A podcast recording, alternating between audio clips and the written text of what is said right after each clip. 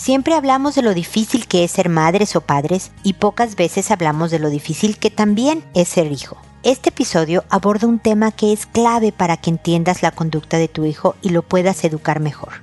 Esto es, pregúntale a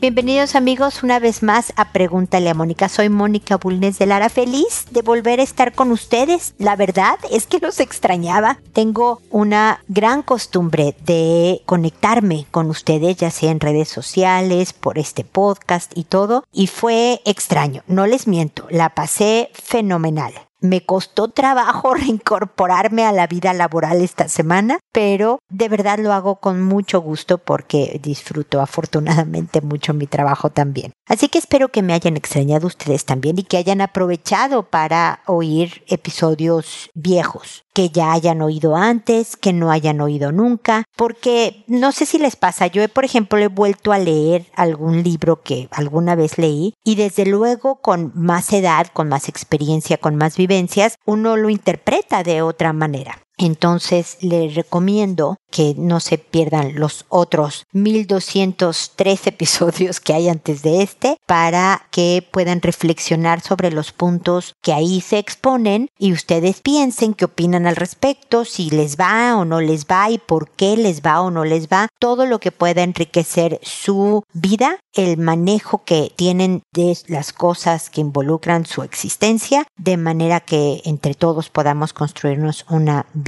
mejor. Bueno, y ahora vuelvo. Ah, por cierto, a todos les agradezco la paciencia en esperarme a los que me han hecho consultas durante mi ausencia, que voy a responder algunas el día de hoy y otras la próxima semana y así iré, como a los que me dejaron de ver por Pregúntale a Mónica y no eh, me dejaron de seguir porque hubo varias pérdidas en el camino y ni hablar. Muy respetable, lo entiendo, pero aquí estoy de vuelta y como habrán notado esta semana, con todo y errores de digitalización en las publicaciones, una disculpa, estoy de vuelta. Bueno, y entonces empiezo hablando un poco desde la mirada de un hijo, porque desde luego que como papás queremos lo mejor para ellos, pero sobre todo deberíamos de querer saberlos preparar para la vida real, para la vida adulta, para la vida sin nosotros, que no solo puedan mantenerse, desde luego, tener una vida digna, pero también poder ser felices, ¿no? La vida va a tener tristezas y dificultades y obstáculos y cosas, eso no podemos remediarlo, pero precisamente porque así es la vida real, es que debemos enfocarnos en esto del hijo. Pero cuando estamos educando, se nos olvida muchas veces cómo lo puede estar viendo él o ella, y dependiendo de la etapa. Les he dicho en muchas ocasiones cómo el lenguaje es la forma en que tu hijo expresa su estado anímico, sus emociones, ¿no? Porque a veces no nos cuentan muchas cosas, ¿no? Nos contestan con monosílabos y, se enteran más a veces los amigos de cosas que es parte de lo normal que los propios papás, ¿no? Pero su conducta, el cómo los vemos y los sentimos en la casa, en el colegio, con los parientes, entre amigos y todo eso, nos habla muchísimo de quién es nuestro hijo o hija y cómo se siente en esa situación, pero también con él o ella misma, etc. Entonces hay que ser bien observadores de su conducta y también de la etapa en la que están viviendo porque es diferente como un niño de 7 expresa su conducta a un niño de 12 que a un niño de 19, a un joven de 19. Entonces, el ver la etapa es una información que suma a lo que estoy viendo y tratar de no reaccionar tan inmediatamente, sobre todo cuando hay un patrón de conducta, dar un paso atrás y ver todo el contexto por el que se mueve mi hijo, ¿no? Desde qué ha pasado en la familia, que ha afectado ha cambiado, mejorado o empeorado la conducta del hijo, que ha pasado en nuestra vida en general, ¿no? Siempre les digo, nos mudamos de casa, nos cambiamos de país, como era mi caso, lo cambié de, de escuela, hubo una pérdida importante, desde una mascota hasta un familiar y un ser querido, o sea, se ven pérdidas también, o un amigo suyo queridísimo se cambió de escuela o de lugar de residencia, entonces también lo perdió. Todo eso nos ayuda a entender en qué estás. Porque yo veo que tiraste el vaso de jugo y entonces reacciono. Y lo regaño o le llamo la atención y me molesto. Eh, ah, ah, ah. Pero tal vez si doy un paso atrás, ¿no? Y entiendo y corrijo cuando tengo que corregir y dejo ir cuando sé que puedo pasarle esta, etcétera, hace que tengamos una mejor relación con el hijo. Por las consultas que tengo hoy voy a ir profundizando en las relaciones de padres, madres e hijos, así que espero que con lo que acabo de decir ahora en la introducción, más las respuestas a las consultas de hoy, podamos redondear bastante el tema de los hijos, pero desde luego espero sus consultas, sus comentarios, sus preguntas en www.preguntaleamónica.com en el botón de envíame tu pregunta. Si ven que han pasado dos semanas y yo no he respondido su pregunta, contáctenme. Lo pueden hacer desde las redes sociales Instagram, Facebook, Twitter, LinkedIn. Y avísenme, oye Mónica, te mandé algo y no me has contestado porque acaba de pasar, de hecho, a alguien que tengo en la lista de consultas que responder. Es alguien que no recibí su correo, no sé en qué lugar del limbo cibernético se perdió, pero me avisó, nos coordinamos y me mandó por otro medio su consulta con la información que me ayuda mucho tener que sale desde la página. Entonces, no duden en contactarme si es así. Sin más preámbulo, me voy con las consultas del día de hoy y empiezo a no, primero digo las reglas del juego. Las contesto por orden de llegada. A todo mundo le cambio el nombre. Incluso hoy me mencionaron a personas con nombre dentro de sus consultas. A ellos o ellas también les cambio el nombre para que su consulta sea totalmente anónima y puedan estar tranquilos de que no pueden ser identificados. Me ha pasado alguna vez que alguien me dijo, esto que te voy a comentar ahora no, no lo porque alguien podría saber quién soy con este dato que te voy a dar. Y me ponen el dato y yo lo elimino para que de verdad puedan con toda confianza contarme qué está pasando en sus vidas y yo les pueda comentar lo hago por audio, por este podcast y no les respondo directamente a su correo porque me importa mucho que oigan el tono con el que digo las cosas. Creo que los tonos son importantes en la comunicación. Siento que mi respuesta es más cercana y desde luego hay muchas personas más que me escuchan que no me han escrito y pero pueden estar en algo similar y les puede servir mis comentarios. Entonces por eso lo hago a través del podcast. Siempre contesto.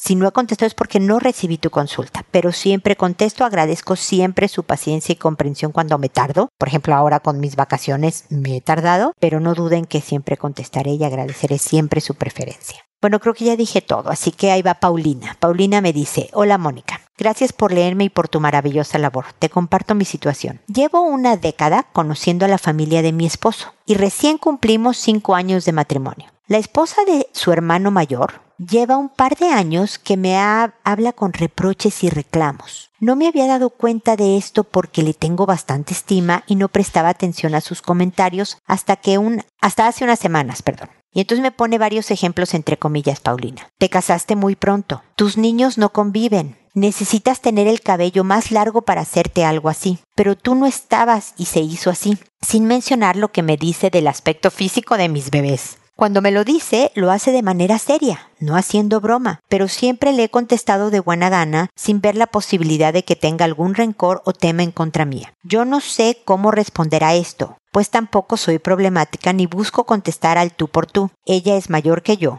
tiene tres hijos, todos en edad escolar, y ella lleva más tiempo como nuera en la familia de mi esposo a comparación mía. Te comparto esto para escucharte si tienes alguna guía para saber dirigir mi conducta ante esta situación y mantener mi relación sana y en paz. Mil gracias y saludos. A ver, Paulina, puede ser muchas razones por las que tu cuñada, tu concuña, se comporta así, ¿no? Se ve que eres una persona pues agradable, no conflictiva, por lo mismo que me explicas en tu correo, que no te gusta la confrontación, sino que llevar la cosa en paz y de buenas, ¿no? Y esto hay personas, no estoy diciendo necesariamente que tu concuña sea una de ellas, ¿no? Pero que les incomoda ¿no? Como que, híjole, yo llevo 10 años en esta familia y esta niña que lleva la mitad y tiene bebés chiquitos, yo ya tengo hijos más, me, no es que me quite protagonismo, porque a lo mejor no quiere protagonismo, pero que se sienta que tu estilo es más fácil de llevar que el de ella. Porque las personas difíciles saben que lo son. Las personas que comentan pequeñas agresiones, porque, perdóname, comentar el aspecto físico de tus bebés en mi lenguaje es una agresión, a lo mejor muy pasiva, ¿no? Te lo hice muy tranquilito de, ah, mira cómo amaneció hoy tu niño, pero es una agresión, o sea, se lo puede evitar, ¿no? El comentario. Entonces, estas personas saben que tienen un tema en cuanto a lo mejor relaciones interpersonales y les cuesta trabajo ver en otros que no lo tengan.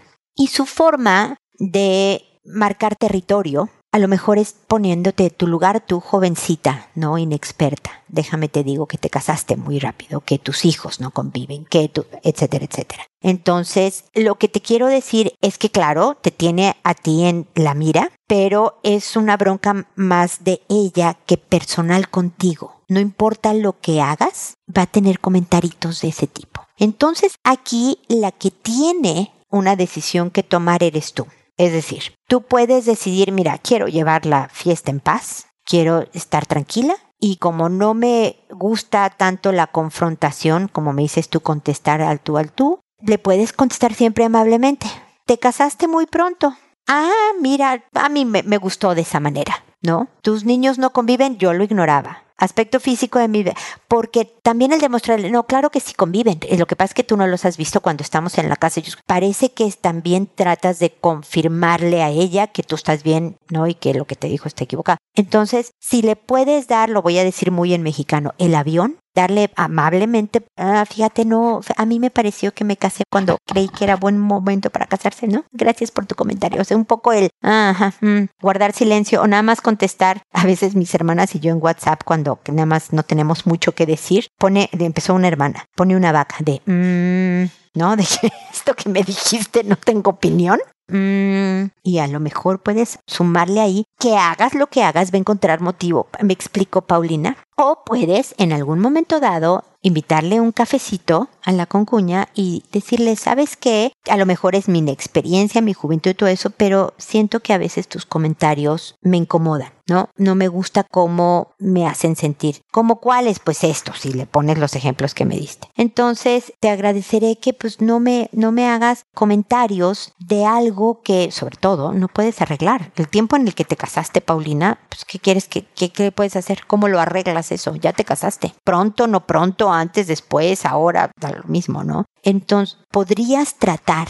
yo te lo digo, por experiencia, por las canas que tengo en la vida y experiencia profesional, estas personas, al contrario, suman ese tipo de iniciativas de, ¿sabes qué? Me gustaría que no me dijeras este tipo de cosas como algo, un punto más a su favor para tener argumentos con que decirte las cosas, ¿no? Puede decirte algo después y continuar con el, ah, de verdad que a ti no te gustan estos comentarios, ¿no? O sea, la agresión pasiva continúa. Entonces, de verdad mi mejor consejo, Paulina, que no es el ideal, porque lo que quisiéramos es que estas personas pararan de hacer lo que hacen, es que lleves la fiesta en paz. Yo creo que tienes mucho trabajo en cuidar a tus pequeños, ser esposa y ser nuera, cuñada, concuña eh, y demás, ser madre, mucha chamba. Entonces no te gastes con alguien que sí te tiene medio en la mira, pero que es bronca, tiene broncas de su estilo de personalidad y que es poco el control que puedas tener que ella. Lo que sí puedo decirte es que retírate vete a otra habitación, que ella empiece a notar que le dijiste un mmm y que te vas por un vaso de agua a la cocina. O sea, cuando me hablas así, no voy a continuar con esta conversación. ¿Me explico? Tal vez eso ayude a ir reduciendo sus cosas. Tú no diciéndole literalmente déjame de decir estas cosas, pero le estás en otro tipo de lenguaje aclarando que no es unos temas que tú vas a entretener con una respuesta o con tu presencia.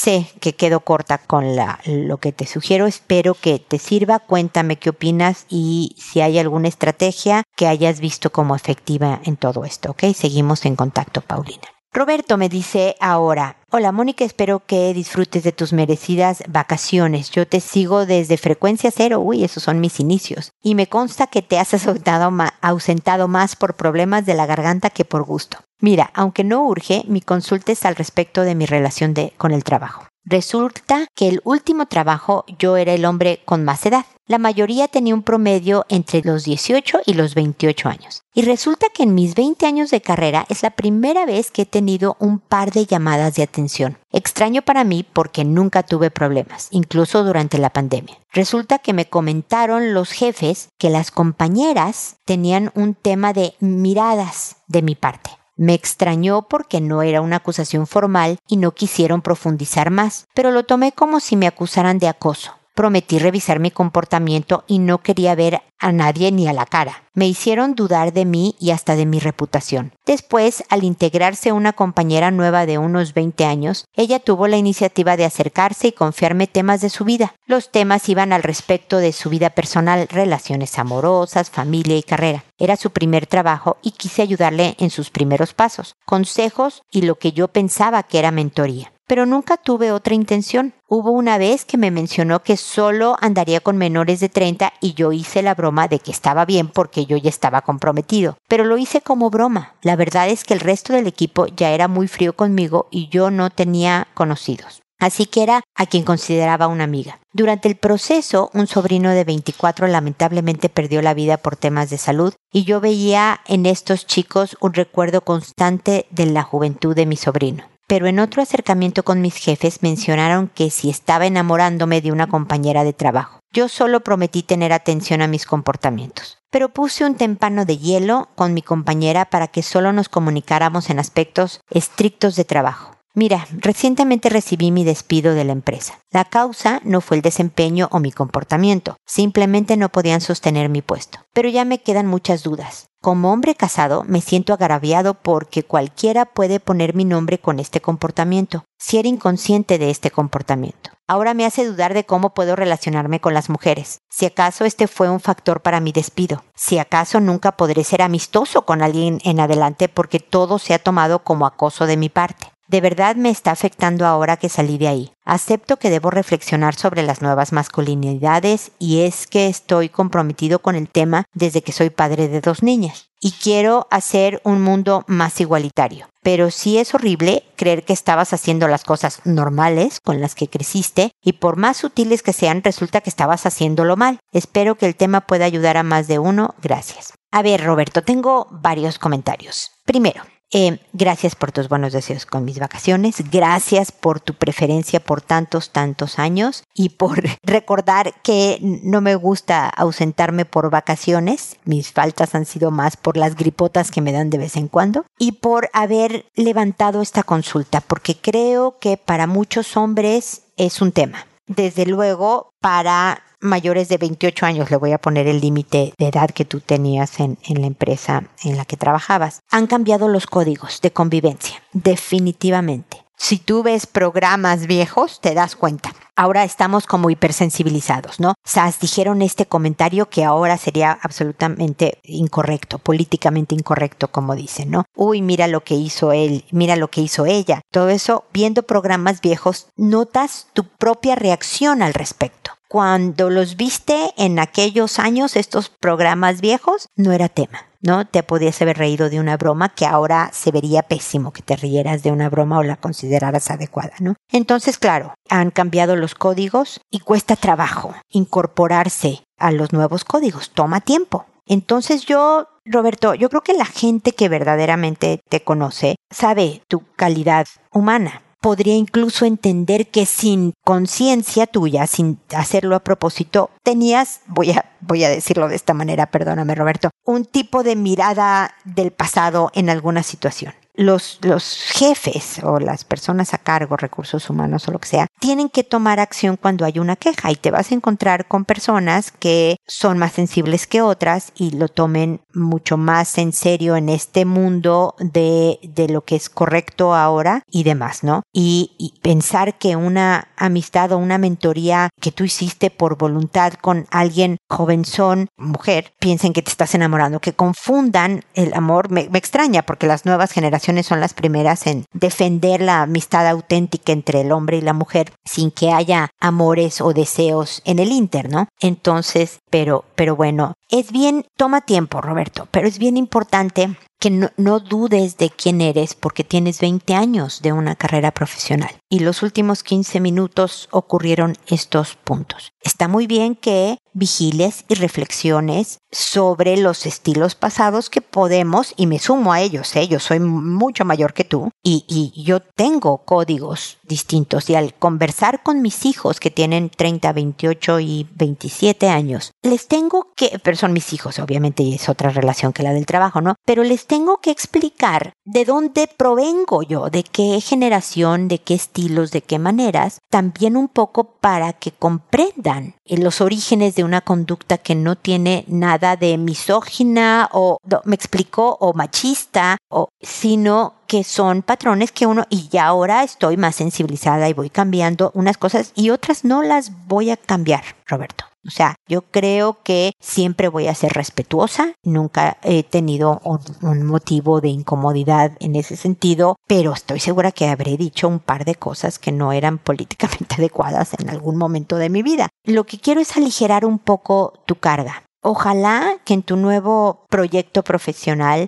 hagas cosas a pesar de los miedos. Me explico que no te detenga. Como dices tú, no, yo no miraba a nadie a la cara. Puse un témpano de hielo en esta relación con esta niña. Revisa para que estés siempre a un nivel correcto y profesional como estoy segura de que lo tienes, Roberto, pero no te detengas aprende de los códigos. Tus hijas también son una buena enseñanza. Es bueno, porque yo he aprendido mucho de mis hijos, te lo digo, sobre todo en ese sentido de meterme en el mundo de generaciones menores a la mía, ¿no? De, de generaciones jóvenes que ven todo, ¿eh? Ya sabes, la ecología, la sexualidad, el trabajo, la vestimenta de otra manera, ¿no? Me da mucha risa porque uno de mis hijos tiene un tatuaje en un brazo. Para mi papá, un viejito que ahora tiene 85 años, solo los marinos o los em, delincuentes o, ya sabes, usaban tatuajes. Entonces para él es incomprensible que ahora sea hiper común, transversal, no importa el nivel socioeconómico, la historia de la persona, los estudios, la estatura, el color de pelo, todos pueden tener o no tatuajes, ¿no? Si es algo mucho más democrático, digámoslo así. Entonces, ves cómo los códigos son diferentes y toma, toma tiempo, ánimo, sé que estás afectado, espero poderte seguir acompañando, me da mucho gusto que, porque sí me has consultado antes y te hemos tenido lagunas de ausencias, porque pues a lo mejor no se ha ofrecido, pero creo que este fue tu primer encontronazo con los nuevos códigos, pero no quiere decir que tú estás en lo incorrecto. Yo creo que entiendo que tengas que haber respetado lo que te decían tus jefes, pero pues el perder una buena amistad, a lo mejor con esta jovencita que le dabas mentoría, es una pérdida para ella y para ti importante y deben de poderse construir relaciones con estas diferencias de edad sin que haya un tema sexualizado atrás de todo esto, me explico. Entonces, eh, poco a poco, ánimo y que espero que pronto encuentres un nuevo proyecto que te entusiasme y que te permita seguir practicando estas nuevas clases de, de códigos en el mundo laboral. ¿Ok? Espero que sigamos en contacto.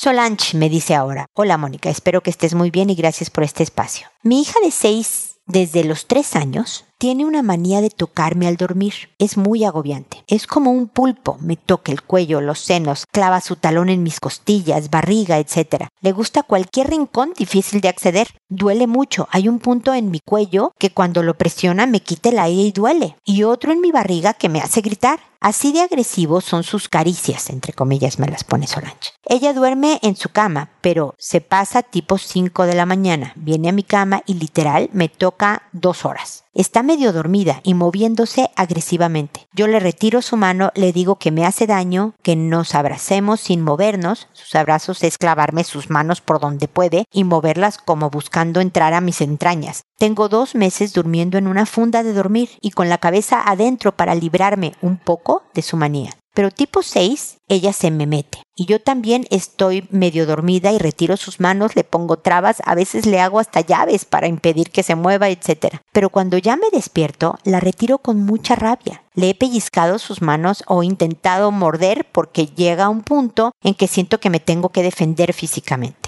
Después me da mucha pena porque ella me dice, no sé, mami, mi cuerpo lo hace, yo no quiero, llévame al doctor, que me den algo. Me mata de pena. Su respuesta a veces es, es que me gusta tocarte porque eres calientita. Yo soy súper cariñosa. Me encanta estar abrazada a ella en la cama. No es falta de contacto cariñoso físico. La beso a cada rato, etcétera. Yo no sé qué es. Una vez llamé llorando al doctor y me dijo, ja, ja, ja, así son los hijos, pasan a nuestros pies. Yo sé lo que es eso, pero esto es otro nivel. Algún rato me preocupé si era algo que ella veía, pero no, todo descartado. ¿Qué hago? Mi pareja y mi otra hija le dicen, porfa, ya no toques a mamá así. Es fuerte. Ah, al salir de la escuela o en la calle, no me da la mano. Toma mi muñeca y me destroza el brazo. Es su manera de buscar confort. Un rayo de luz o explicación que me ayudaría mucho. Gracias. Mira, Solange, es, es, curioso el caso, porque obviamente no me dices que se agarra a golpes, voy a decir, con sus amigas o con su hermana o con nadie más. El tema es contigo. Es decir, es algo controlable, es algo dirigido. Y en eso ya hay un tema de voluntad asociado, ¿me explico? Si tú me dijeras, mira, el otro día se quedó dormida con la hermana y la agarró a golpes, o ya las amiguitas han dicho que es súper brusca cuando las abraza o las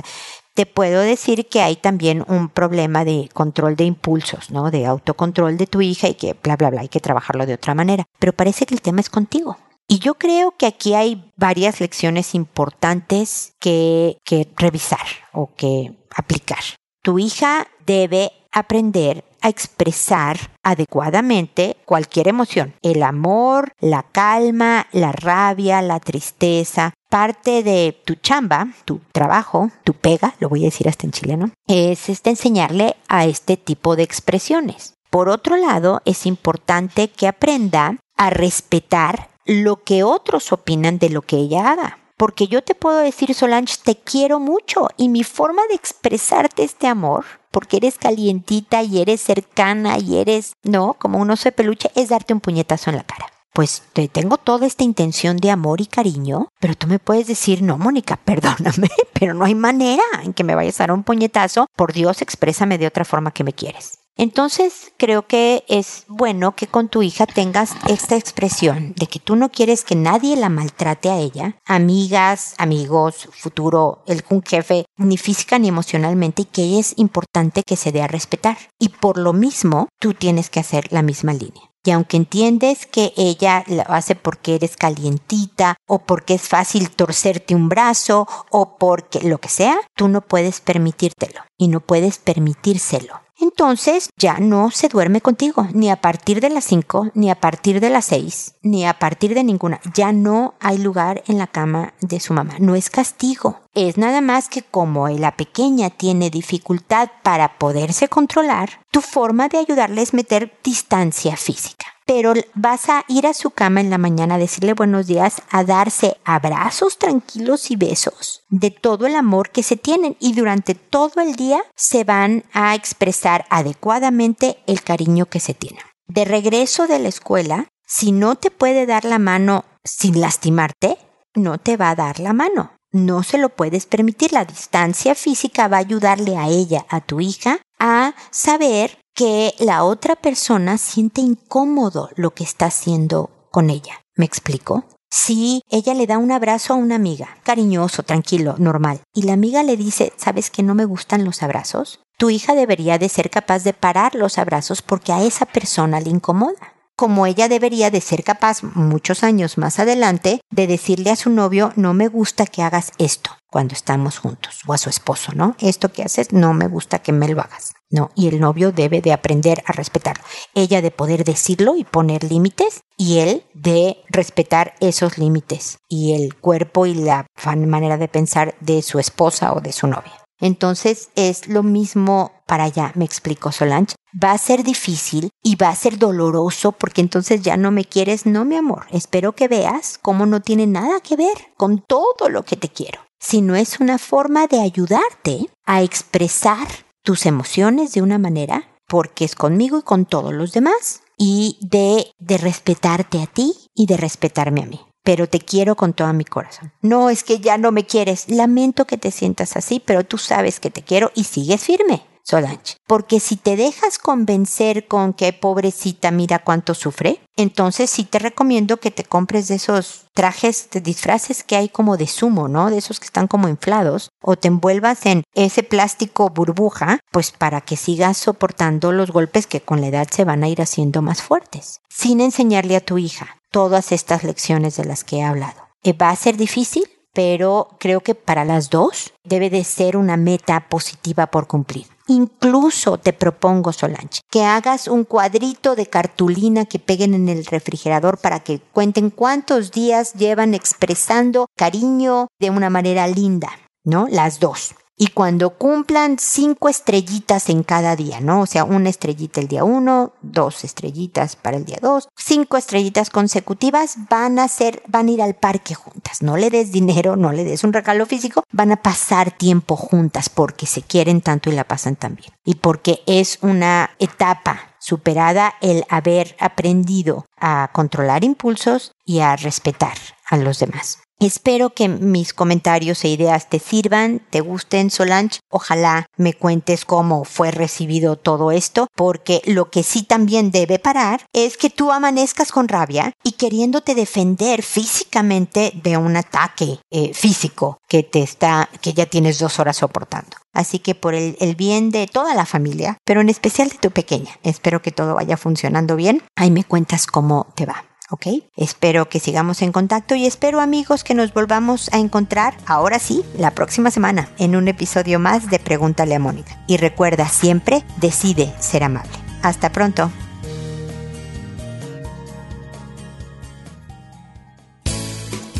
¿Problemas en tus relaciones? No te preocupes, manda tu caso, juntos encontraremos la solución. www.preguntaleamónica.com Recuerda que tu familia es lo más importante.